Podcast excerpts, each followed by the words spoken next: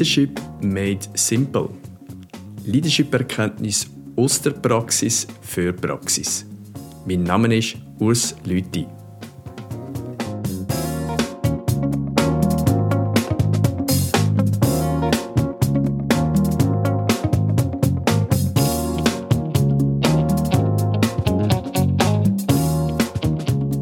Grüezi miteinander und willkommen zu einer weiteren Flashback-Runde. Ich hoffe, Sie haben schöne Sommerferien gehabt und sind wieder erholt daheim am Arbeiten und haben jetzt auch Zeit gefunden, um in den Podcast zu hören. Ich werde mit Ihnen zusammen die vier vorangehenden Gespräche, die ich mit den unterschiedlichen Führungspersönlichkeiten hatte, kurz reflektieren, ein paar Punkte rausnehmen, wo ich denke, dort sind sich die Personen sogar in der Art und Weise, wie sie ihre Führungsrolle interpretieren, einig, aber auch ein paar Punkte ansprechen, wo doch unterschiedliche Ansätze vorhanden sind und dementsprechend auch ganz spannende Möglichkeiten bietet. Am Ende möchte ich dann zu einer kurzen Konklusion kommen und vielleicht auch noch einen kurzen Hinweis geben, was da für Sie in der Praxis auch noch könnte hilfreich sein Wenn ich die vier Persönlichkeiten betrachte, dann hat es zwei Themenbereiche gegeben, wo sich wie ein roter Faden durchgezogen hat, die bei allen eigentlich eine ähnliche Bedeutung haben. Das eine ist Kompetenz und das andere ist der Umgang mit Mitarbeitern und Mitarbeiterinnen. Es ist natürlich selbsterklärend, dass eine Fachkompetenz in jeglicher Rolle immer eine grosse Rolle spielen wird. Das sind ganz unterschiedliche Kompetenzen. Was sich aber hier dabei gezeigt hat, es braucht nicht die einlegende Wollmilchsau. Man muss wissen, wo man seine Stärken hat, wo man sich auf die Stärken verlassen kann um dann auch basierend auf diesen Erkenntnissen zu entscheiden, wo hole ich mir Kompetenz, wo hole ich mir Unterstützung. Ganz spannend habe ich bei der einen Person den Hinweis äh, empfunden, den er gemacht hat, und er gesagt hat, und zwar war das der Journalist, der Felix Bingesser, was er immer kommen konnte. Einen Schreibstau hat er nie gehabt, weil er absolute Sicherheit in sich inne hat dass wenn er etwas muss schreiben muss, dann ist er auch kreativ. Und der Ansatz, der ist enorm interessant. Weil das ist doch ein Punkt, wo für uns ja all wichtig ist. Zu wissen, wenn alles drunter und drüber geht, wenn wir wirklich mit im Sub sind, auf was kann ich mich immer wieder verlassen? Wo weiß ich, das, das wird immer funktionieren. Das sind so Kompetenzen, die zum Teil für viele Leute bewusst sind. Viele kennen das aber auch nicht. Es ist eine Kompetenz, die man sich erarbeiten kann, wo man daran arbeiten muss. Aber es braucht eine ganz klare Ausrichtung. Aber der, das Wissen, das Momentum, wo es einem bewusst wird, dass man so eine Kompetenz hat, wo man weiß, ich kann mich immer darauf verlassen, gibt einem auch eine Sicherheit. Auch psychologisch, wenn man merkt, man ist unter Druck, man weiß, man hat irgendwo immer noch eine Möglichkeit, um die Situation zu schaffen. Also für mich ist das ganz ein zentraler Punkt und da hat sich eigentlich bei allen vier gezeigt, eine Kompetenz ist wichtig. Und wenn ich dann noch weiss, auf was kann ich mich immer verlassen, umso stärker werde ich auch in meinem Alltag. Menschen, die in der Führung sehr erfolgreich sind, können manchmal fast ein unnahbar wirken. Bei allen vier habe ich aber gemerkt, dass gerade dieser Faktor sehr wichtig ist. Das Nahbare, der Umgang mit den Mitarbeitern. Der Schluss, dass es das alle nur extrovertierte Persönlichkeiten sind, ist aber falsch. Wir haben hier eine Ausgewogenheit von teilweise eher introvertiert bis zu teilweise eher extrovertiert. Aber beide Gruppen haben es genau gleich erachtet, dass die Nähe zu den Mitarbeitern, zum Umfeld absolut wichtig ist. Und auch das ist wieder eine Erkenntnis. So wie ich immer sage, es gibt nicht den einen Führungsstil, ist hier auch zum Tragen gekommen, wichtig ist, dass ich weiß, was die Nähe zu meinen Mitarbeitern für eine Rolle spielt. Wie ich das umsetzen tue, wie ich das gestalte, das kann ich völlig frei machen. Da habe ich verschiedenste Möglichkeiten. Ich muss niemand kopieren. Ich will ja auch in dem, was ich mache, authentisch sein. Aber ich muss mir immer wieder bewusst sein, es braucht eine Nähe zu den Mitarbeitern. Manchmal mehr, manchmal weniger.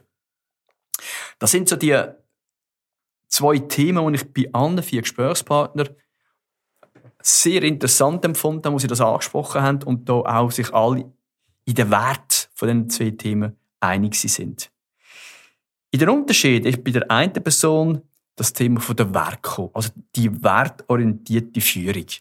Man sieht das und vielleicht ist das sogar bei Ihnen am einen oder anderen Ort der Fall.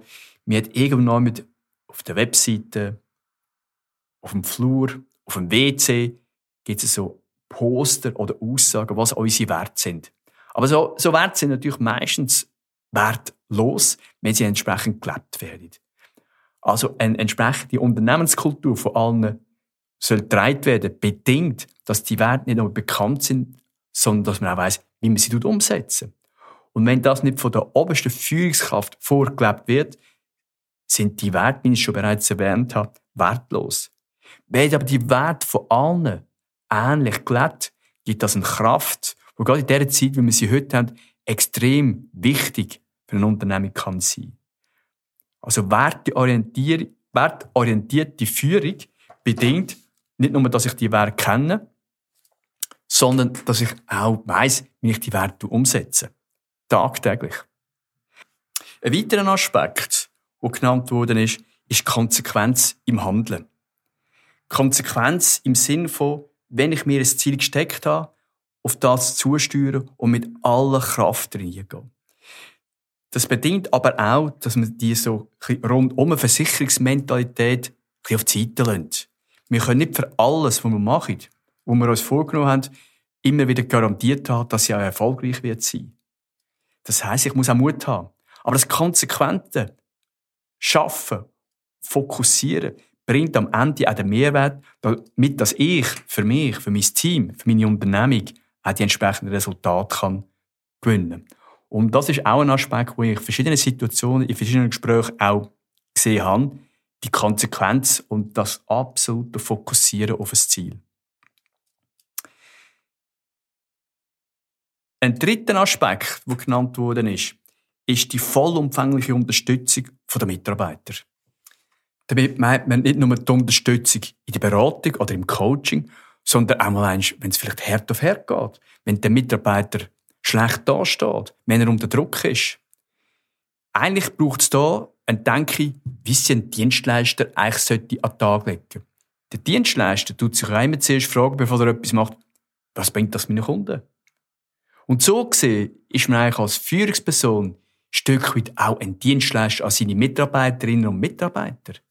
Wie kann ich meine Mitarbeiter in der besten Form unterstützen? Wie kann ich dazu bringen, dass sie sich in dem, was sie machen, noch besser einbringen können, dass sie noch stärker werden, dass sie sich noch wohler fühlen und dementsprechend auch motiviert und mutig an ihre Arbeit gehen. Ein ganz klarer Aspekt. Ich stehe hinter den Mitarbeitern. Das muss meinen Mitarbeitern immer klar sein und das ist kein Selbstläufer. Das muss ich den Mitarbeitern immer wieder beweisen. Ein anderer Aspekt. Und der kommt natürlich nicht ganz überraschend für mich, ist aber dementsprechend wunderbar auch illustriert worden von diesem Gespräch. Der Führungsstil wähle ich nicht nach dem Aspekt aus, was mir am besten passt. Der Führungsstil bestimmt der Mitarbeiter. Weil der Mitarbeiter entsprechend Bedürfnis gestützt auf seine Kompetenz und auf sein Engagement.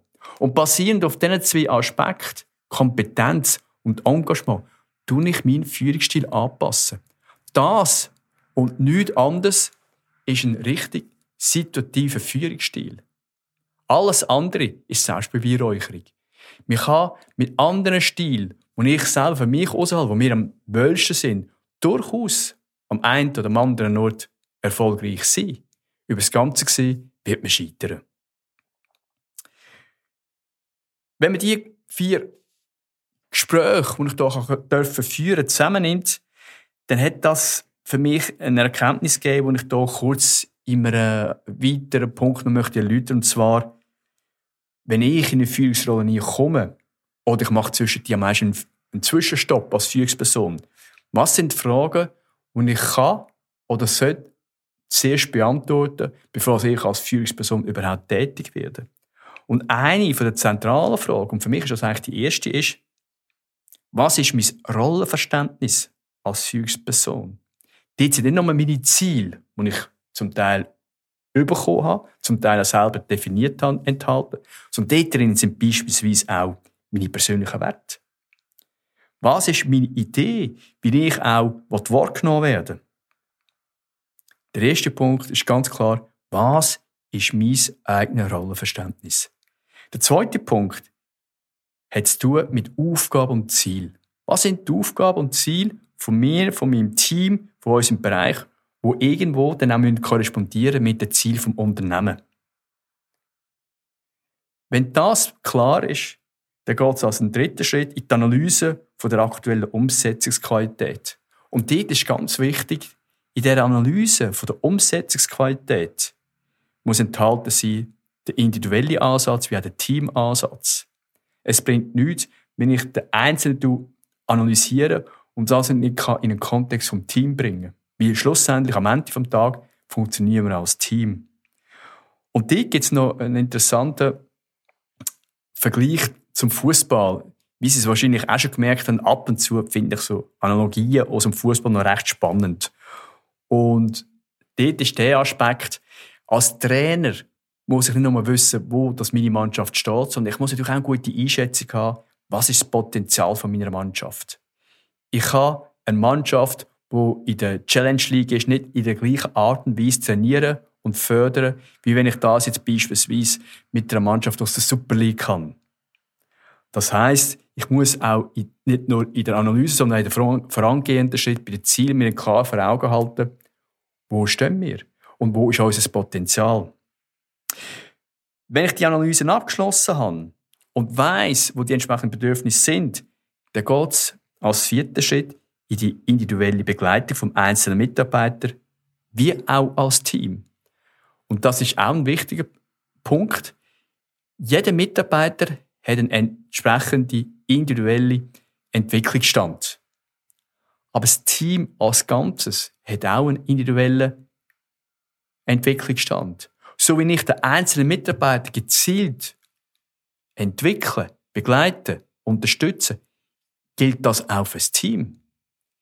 Weil wenn wir uns nichts vormachen müssen wir auch klar akzeptieren, es gibt Situationen, da bin ich nicht in der Lage, am einzelnen Mitarbeiter die entsprechende individuelle Unterstützung zugestehen, die er eigentlich bräuchte, es einfach im Moment nicht möglich ist, weil ich die Zeit nicht habe, weil ich die Luft dazu nicht habe. Und dann habe ich eher den Teamansatz, der dann zum Funktionieren kommt.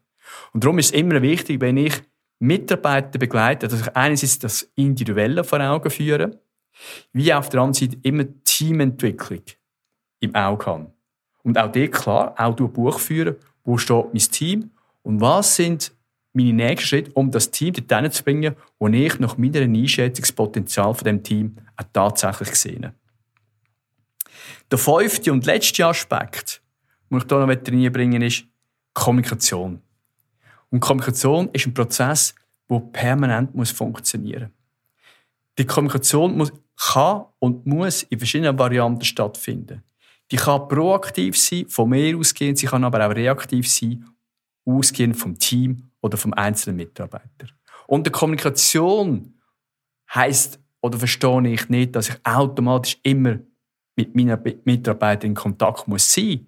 Das heißt für mich um die Kommunikation, dass ich eine Infrastruktur habe, dass ich ein Setting habe, wo es ein Mitarbeiter mindestens so einfach macht wie mir, wenn er mit mir möchte in Kontakt kommen.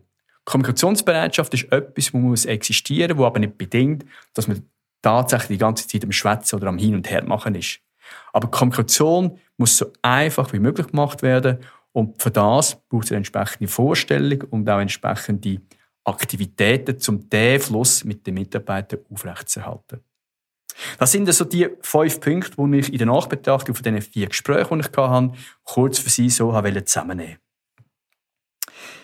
Nach dem Rückblick vielleicht noch einen kurzen Ausblick.